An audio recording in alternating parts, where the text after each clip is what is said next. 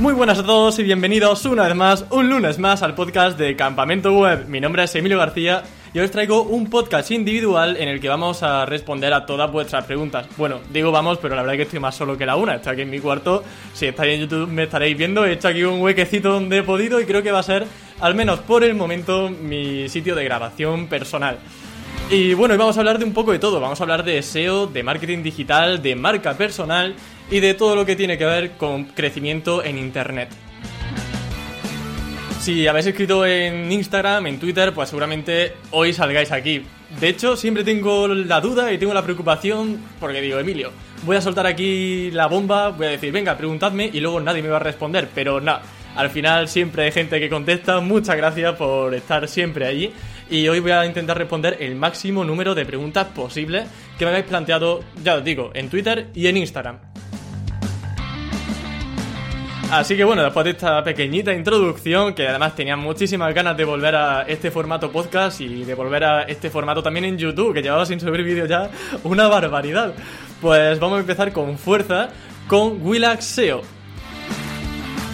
Comenta, ¿seguir monetizando con nichos? ¿Con qué tipo obtuviste mejor resultado? Bueno, pues sí que sigo monetizando con nichos, pero debo decir y lo siento mucho, llevo mucho sin invertir realmente en nichos como debe ser. Al final esto es un negocio, pero por tanto, si no inviertes en una página web, es, es imposible que te genere beneficio. Y yo hasta ahora siempre lo había tenido como un hobby, es decir, tampoco me había puesto yo a invertir cientos de euros en una página web, pero debería. Y es lo que estoy haciendo ahora. Estoy de nuevo invirtiendo en páginas de afiliados. Estoy invirtiendo en contenido, en enlaces, en hacer las cosas bien. Y las tardes y los fines de semana, pues me dedico a eso. Así que intento compaginar tanto lo personal, lo laboral con los nichos. Ahora sí que sí, de nuevo con fuerza. Ya sabéis que yo empecé en campamento web con los camparretos ofreciendo cómo posicionaba una web de 0 a 100, entre comillas, ¿no? Como quien suele decirlo. Y lo había tenido bastante parado el tema de los nichos hasta ahora. Pero vuelvo de nuevo. ¿Y con qué tipo obtuviste mejores resultados? Pues fíjate que, eh, sobre todo con afiliados de Amazon, he tenido mis buenos momentos con AdSense, pero ahora mismo con esto de que te aprueban, yo usaba mucho nichos de descargas y ahora mismo es muy complicado que te aprueben nichos de descargas que van a keywords tipo descargar tal cosa para PC, para Android, para iOS. Entonces es mucho más complicado y prefiero jugar en la liga de Amazon, que además me está gustando bastante eso de probar temas de optimización, de dónde poner el botón de compra, qué texto poner. Así que estoy jugando con eso y probablemente si me sale bien la cosa y si sigue yendo bien, em, pues tendréis nuevos vídeos en el canal con experimentos y con cosas que sé que os van a gustar mucho, cosas muy prácticas. Así que bueno, continuamos ahora con otra preguntilla.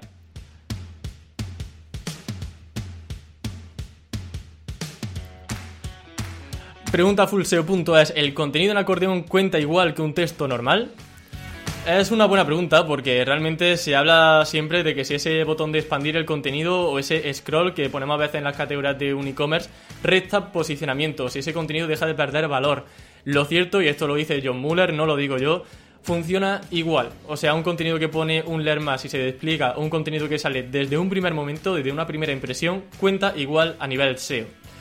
Ahora bien, ¿qué sucede? Que si no lo muestras desde un principio, probablemente no, será muy bueno, ¿no? Siempre se pone ahí texto SEO, un poco de relleno.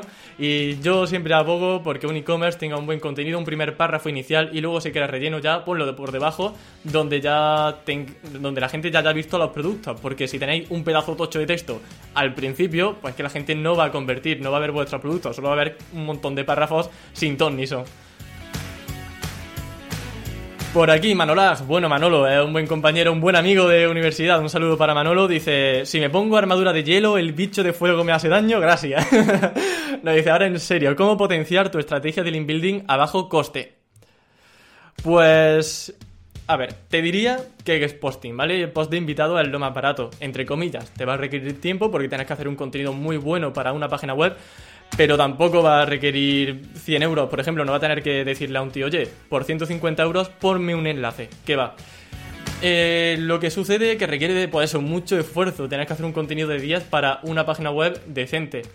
Y entonces, ¿yo qué te recomendaría si quieres algo rápido y que te, que te, permita posicionar poco a poco? Yo, sobre todo, tema de foros, ¿vale? Si participas en foros que sean de tu temática, que sean activos, eso es importante, no un foro muerto que lleva desde 2005 sin, sin estar activo, sino un foro que haya actividad. Pues eso te va a repercutir positivamente, no solamente a nivel de PageRank, sino también a nivel de visita y probablemente a nivel de branding.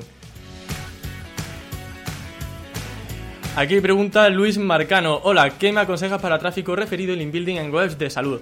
Bueno, la verdad que aquí era bastante concreto, ¿no? Tráfico referido, link building para webs de salud.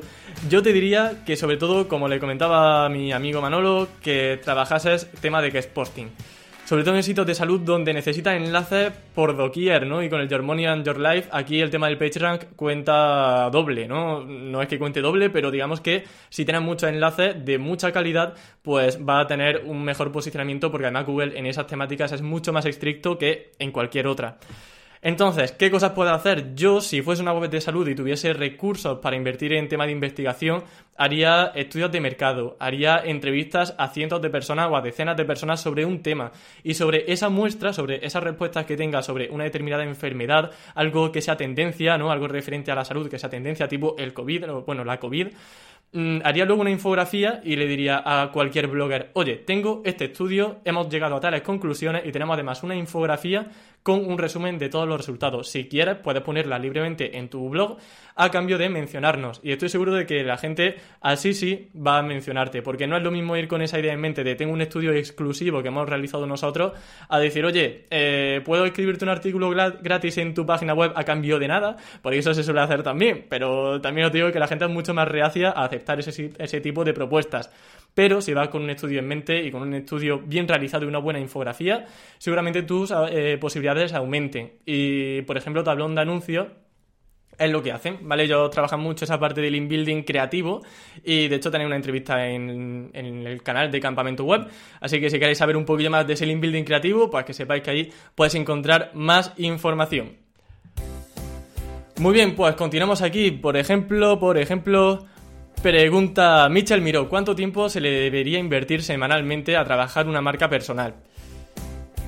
A ver, es un poco complicado porque realmente no puedes decir voy a dedicarle 5 horas a la semana no a trabajar una marca personal, pero por ejemplo eso sería una buena cifra. Yo creo que a lo mejor una hora diaria puede ser una buena cifra. A lo mejor un día le dedicas dos y otro día pues no te da tiempo a hacer nada, pero esa hora fíjate que te da tiempo a escribir quizás un artículo o dos artículos y muy buenos. Y si tienes a lo mejor entrevistas concertadas, pues mira, entre que a lo mejor quedas con la persona para concertar una fecha y luego hacer la entrevista y la preparas, a lo mejor se te van tres horas. Eh, quizá no en el mismo día, pero yo creo que sumando tampoco va a llegar a mucho más. Realizar una marca personal requiere sobre todo de tiempo a largo plazo, pero realmente constancia cada día. Si quieres algo normalito, no quieres tampoco despuntar o lo que sea, pues tampoco, tampoco hace falta gran cosa. Y de hecho, hay marcas personales, pues Instagramers o, gente que trabaja eh, como youtuber, que tampoco dedican gran tiempo, una gran cosa, vamos, y ganan una cantidad de dinero exorbitante. No quiere decir que es algo fácil, obviamente, pero sí que se puede conseguir. Vale, esta musiquita me está poniendo un poco nervioso. Así que vamos aquí con... Vamos a darle un poquito de caña. Vale, pregunta por aquí Sergio. Pone, ¿cuánto es el nicho que más... Bueno, ¿cuál es el nicho? Imagino que el nicho... ¿Cuánto es el nicho que más dinero te ha generado? ¿O cuál es el nicho que más dinero te ha generado? Bueno, el que más en general no sé del todo, pero te puedo decir que los que más dinero me han generado son justamente los que menos visitas tenían. Y esto es algo que quizás llama la atención, pero es que es así. ¿Qué sucede? Mira, cuando tenemos una página web, a veces nos focalizamos demasiado en visitas, pero lo importante es saber a qué público objetivo estamos dirigiéndonos. Yo tenía una web de cursos que tenía poquito tráfico, a lo mejor 20-30 visitas, pero me llevaba de comisión por cada, por cada persona que entraba al curso bastante dinero, a lo mejor 50 euros. Entonces, son poquitas personas, pero convierten mucho porque iba keywords que la gente buscaba cuando ya estaba a puntito de, darle a comprar, sobre todo por, por ejemplo, opiniones. No ponía opiniones de tal curso. Entonces, la gente que estaba ya a punto de comprar y quería una opinión, yo ponía ahí una opinión sincera de ese curso y al final, pues eso le convertía además muy bien. De poquitas visitas había mucha gente que hacía clic en el temario y luego se iba a la página oficial, o había un descuento exclusivo en mi página y eso hacía que luego se fuesen a la página web oficial. Por tanto, se pueden hacer muchas cosillas interesantes. Eh, nichos que más dinero me hayan dado, eso. Nichos que han estado muy focalizados en un público objetivo, muy enfocado, como, eh, como comento, en la compra, que están ya en un proceso de, del Buyer's Journey, ¿vale? Un proceso de compra muy cercano al botón de comprar y se nota, se nota bastante. Así que bueno, de Instagram más o menos estas son las preguntas. Por ejemplo, Quiero responder también a Soy Edmundo, que está por aquí y que no he dicho nada. Dice, dice, por ejemplo, ¿qué me pasa hoy con la Che? ¿Qué, me, pasa hoy en general aquí? Dice, soy Edmundo, ¿qué tal los dominios nuevos para la marca personal como Dev, Online, Agency, Design, etcétera? Pues muy buenos, son muy buenos, o sea que no te preocupes porque un .com puede posicionar, bueno, un punto .agency, un .dev puede posicionar igual que un .com. ¿Qué pasa? Que yo para marca personal, como la gente tampoco te conoce todavía, si está empezando, yo te recomiendo que uses siempre el .com, el genérico, el que todo el mundo va a poner por defecto, ¿no? Si alguien dice pon un dominio, tú siempre lo vas a poner en .com de forma inconsciente. Entonces, si no te queda otra, usa el dev, usa el design, usa el agency, pero yo usaría siempre el .com siempre que fuese posible.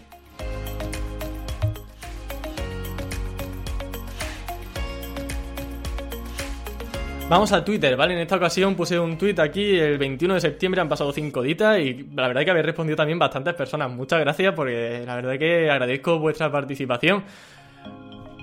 Mira, Mapache SEO. Pregunta, ¿tu marca es Emilio Campamento Web? O lo que es lo mismo. Un SEO, en SEO, perdón, las marcas son personas o deben ser cosas. Un lindo, un lindo mapache, por ejemplo.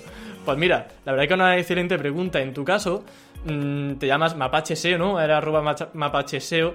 Y en el caso de que el día de mañana quieras montar una agencia que se llame Mapache SEO, por ejemplo, un evento que se llame Mapache SEO lo que sea, eh, vas a tenerlo mucho más fácil porque la gente no te identifica como una persona. Aunque en este caso, al ser un animal, al ser eh, un ser vivo concreto, puede que sí que haya una, analogía más cercana con, la de una persona.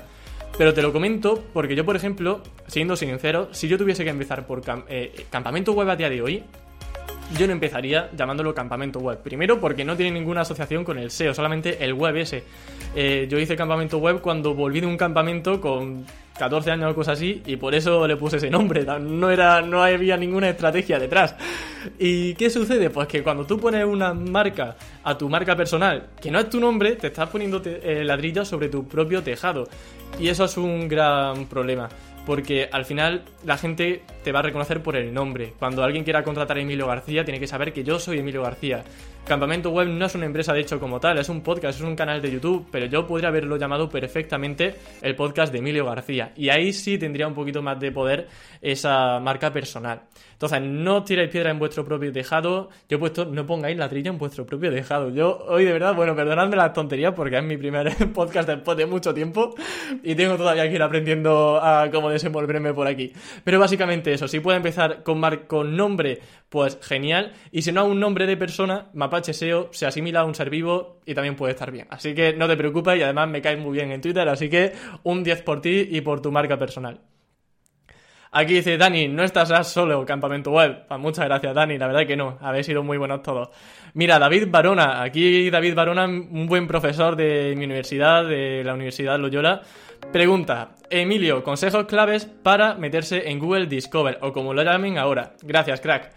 Bueno, David, la verdad que Discover me tiene frito. Me tiene frito en general, porque en la agencia estamos codo con codo intentando trabajar con Discover, estamos intentando todo el rato salir, pero sale solo porquería, tío. Es imposible salir teniendo una web decente. Y sobre todo es muy arbitrario. No termino de ver por qué Google dice esto sí y esto no. El CTR, muy bien, el CTR es importante 100%, seguro que sí. Pero es que si no sales sin Discover ni un poquito, ¿cómo vas a salir y cómo va a medir tu CTR? Posiciona mucho eh, noticias sensacionalistas, posiciona mucho clickbait, posiciona muy bien temas de ofertas, eh, posiciona muy bien temas de actualidad que le interesa a todo el mundo.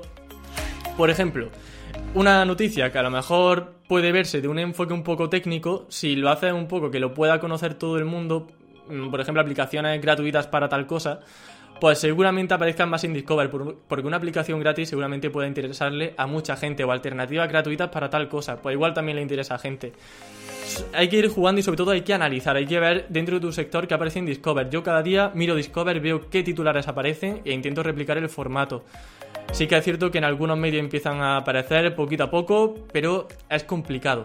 Luego, a nivel ser un poco más técnico, ¿qué cosas se pueden hacer? Por ejemplo, trabajar muy bien el metaetiquetado, analizar qué etiquetado tiene en el código fuente la competencia. Una web que lo hace muy bien, La Vanguardia. La Vanguardia sale mucho en Top Stories, en las noticias destacadas, también en, en Discover, ¿no? Propiamente dicho. Por tanto, analiza competencia. Tema de metaetiquetado, menciona fuentes también, porque de hecho Google recomienda que para que tu sitio sea creíble tienes que mencionar a fuentes. No hay, no hay que tenerle miedo a decir que esta noticia está basada en este medio. si tienes una fuente fiable donde has extraído esa información, ponla. Aunque pierdas PageRank, aunque se suponga que ese eh, link juice se va a perder por ese enlace, pero ponlo porque para Google va a ser muy positivo y para el usuario también, que va a poder ver de dónde viene esa noticia y que no es todo inventado. Aquí pregunta Carlos Pulido, SEO. Eh, bueno, Carlos Pulido, SEO, pues Carlos Pulido, que es un paisano de aquí de Córdoba, así que otro saludo para Carlos también. Dice, buenas Emilio, hace días hubo un debate interesante con Romo Alfons sobre el link building. Qué raro que salga Romo Alfons, a lo mejor no se habla de él en ningún sitio. Dice, según Romo, la transmisión de PageRank ya no es un factor de posicionamiento. Ahora los enlaces solo van por el tráfico que nos reportan y no por su transmisión de autoridad. ¿Qué opinas?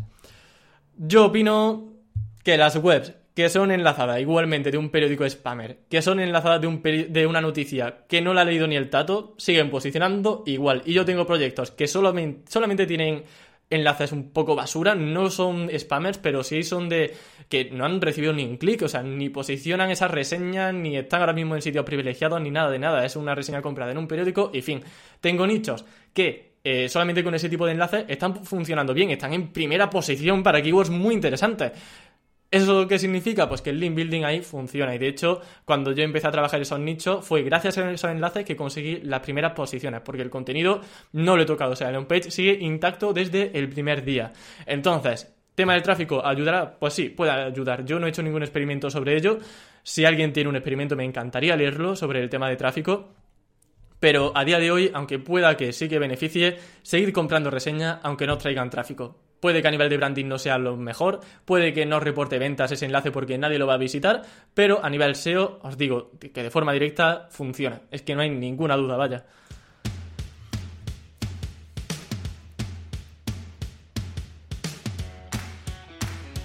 Muy bien, pues comentamos por aquí. Eh, dice Juan Antonio Díaz, pregunta, en un proyecto con pocos recursos para SEO, ¿se, eh, ¿deberíamos destinar más a contenido o a enlaces? ¿Y por qué? Mira, pues muy buena pregunta. Yo eh, iría a un 50%. Aquí es que es muy complicado, pero sobre todo analiza la competencia, ¿vale? No te voy a decir. Te iba a decir otra cosa, te iba a decir que más enlace y menos contenido, pero rectifico. Te voy a decir que dependiendo de la competencia, porque hay nichos donde la competencia tenga a lo mejor 3.000 palabras muy buenas y con un contenido excepcional, y habrá, eh, habrá nichos en los que el contenido de la competencia sea muy mediocre y destaquen por el link building. Yo, si por ejemplo un competidor no destaca por el contenido, tampoco hace falta que te esmeres mucho. Esto es como, por ejemplo, si va a posicionar una ficha de producto y hay muchas fichas de producto con baja calidad, tampoco te esmeres mucho en la tuya, porque en comparación, si lo tienes un poquito mejor y mejor autoridad, pues genial.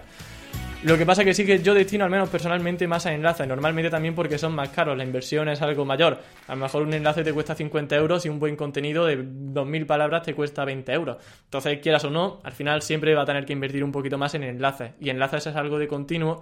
Yo contenido procuro tener siempre unas landings fijas hechas y una vez estén esas landings ya funcionando, yo sigo invirtiendo en enlace y en enlace y en enlace, pero el contenido a veces lo dejo estar ahí y no hago ninguna landing más porque además a lo mejor esa página web ya no tiene ninguna keyword más relevante o suficientemente relevante como para preocuparme por ella. Ok, continuamos.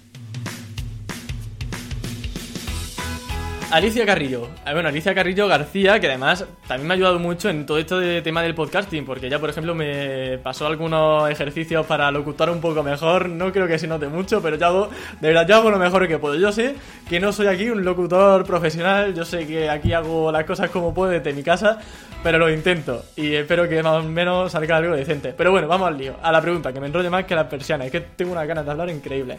Dice Alicia, ¿cómo defines al Emilio antes y al Emilio después? De haber definido tu marca personal. Bueno, la verdad que el Emilio de antes y el Emilio de después sigue siendo casi igual prácticamente. Lo que pasa es que ahora sí que me centro mucho más en la parte de monetización. Lo que pasa que eso lo digo ahora, pero luego, por ejemplo, aquí estoy haciendo un podcast, no tengo ni un patrocinador, no he dicho ni que tengo un libro, no he dicho que tengo cuantos, no he dicho que tengo nada, ni que trabajo en actualidad blog, entonces realmente a efectos prácticos tampoco estoy haciendo nada para convertir un poquito mejor con el podcast. Intento ahora mismo sobre todo ofrecer contenido gratuito y eso es algo que llevo haciendo también desde que empecé con Campamento Web. Así que yo como persona creo que sigo siendo igual, sigo siendo igual de infantil que siempre y de todas formas no quiero que eso cambie tampoco. Tampoco veo una gran diferencia, sinceramente, Alicia. lo que sí que veo es que eso, estoy mucho más alineado un poco al modelo de negocio y cada vez que hago una acción no lo hago solamente porque me gusta, sino porque creo que puede ser útil a la comunidad, me pongo mucho más en vuestra piel, o eso intento, y entiendo también que esas acciones luego en un futuro puedan reportar también en beneficios económicos. ¿Para qué? Para poder seguir con esto. Porque si Campamento Web el día de mañana no me reporta ni un céntimo, lamentándolo mucho voy a tener que cerrar el chiringuito. Y yo no quiero cerrar este chiringuito. Yo creo que yo quiero que Campamento Web siga muchos años más. Pero para eso necesito rentabilizarlo de alguna manera. Pero vaya, que no os preocupéis que está todo controlado y yo creo que queda Campamento Web para tiempo. Bueno, por mucho tiempo. para tiempo. Ole, miro que bien habla. Dice Cristian Campos, a mí solo mándame saludos. Pues un saludo, Cristian. Carlos Gutiérrez, ¿cuál fue tu primer nicho? Mi primer nicho fue, no recuerdo si uno de iPhone o uno de Retrica, creo que fue uno de Retrica, que hablaba de cómo descargar esa aplicación. Yo ya os digo, es que de AdSense yo he usado mucho de aplicaciones, de descargar, descargar, descargar. Que además, como dice Chuiso, son nichos call to click, son nichos donde la gente busca un botón de descargar. Entonces, el CTR, el, número de clics a un anuncio aumenta muchísimo y son los más rentables. Vamos, yo, he tenido hasta un CTR del 30%, o sea, un 30% de gente hacía clic en AdSense, increíble. Decían que eso baneaba, pero a mí me ha ido bastante bien, o sea que no os preocupéis si tenéis CTR muy alto, todo lo contrario, chapo por vosotros. Muy bien, continuamos, vamos a ver aquí. Pregunta. Ad social. Para nichos, ¿tú eres de AdSense o afiliados y por qué? Bueno, pues yo soy de AdSense como... Muy bien, Emilio, acabas de decir que eres de afiliados de... Dices que eres de AdSense, magnífico. Soy de afiliados, como digo, empecé con AdSense muy fuerte y ahora como ya tienen eso de verificar las páginas web y todo eso, y yo mi contenido, siendo sincero, era una porquería. Lo mío era, voy a poner aquí un montón de párrafos, eh, un montón de keywords y paso del usuario, que aún así posicionan. Es que esto es increíble. Vaya gapo, acabo de saltar. Espero que no se haya visto en YouTube. Bueno, que esto es increíble porque Google se supone que cada vez tiene una inteligencia artificial más desarrollada, pero yo no veo que la cosa esté mejor desarrollada. Todo lo contrario, tengo webs que de hecho a lo mejor pone descargar tal aplicación, no tengo ni un botón para descargar esa aplicación, solamente tengo anuncios y esa página está primera. Y digo, bueno, ¿y por qué esto está primero si la gente no puede ni descargar la aplicación? Pues no lo sé. Bueno, aquí el mago del SEO danos dos ejemplos de proyectos, da igual que sean tuyos, ¿no? En el que digas cómo coño este pedazo de mierda, con perdón, puede estar también posicionado, será magia. Bueno, en el mago del SEO, que sepas que he dicho este comentario de mi web mierda sin haber leído antes tu comentario, no sabía que era el siguiente. Y bueno, pues el ejemplo es que es ese, una web mía de mierda, que hay una aplicación simplemente que se puede descargar y no pongo el enlace de descarga, se puede descargar en la Play Store, pero no digo dónde se... Digo que se descarga en la Play Store, pero no pongo un enlace directo de descarga, solamente anuncios y más anuncios. Y además una web feísima, tío, una plantilla más fea imposible, digo, si es que de verdad, como, si es que yo ni, ni yo queriendo hago una plantilla tan fea. Dice, has visto una maravilla de proyectos bien por donde lo miras, pero que no suben ni a empujones.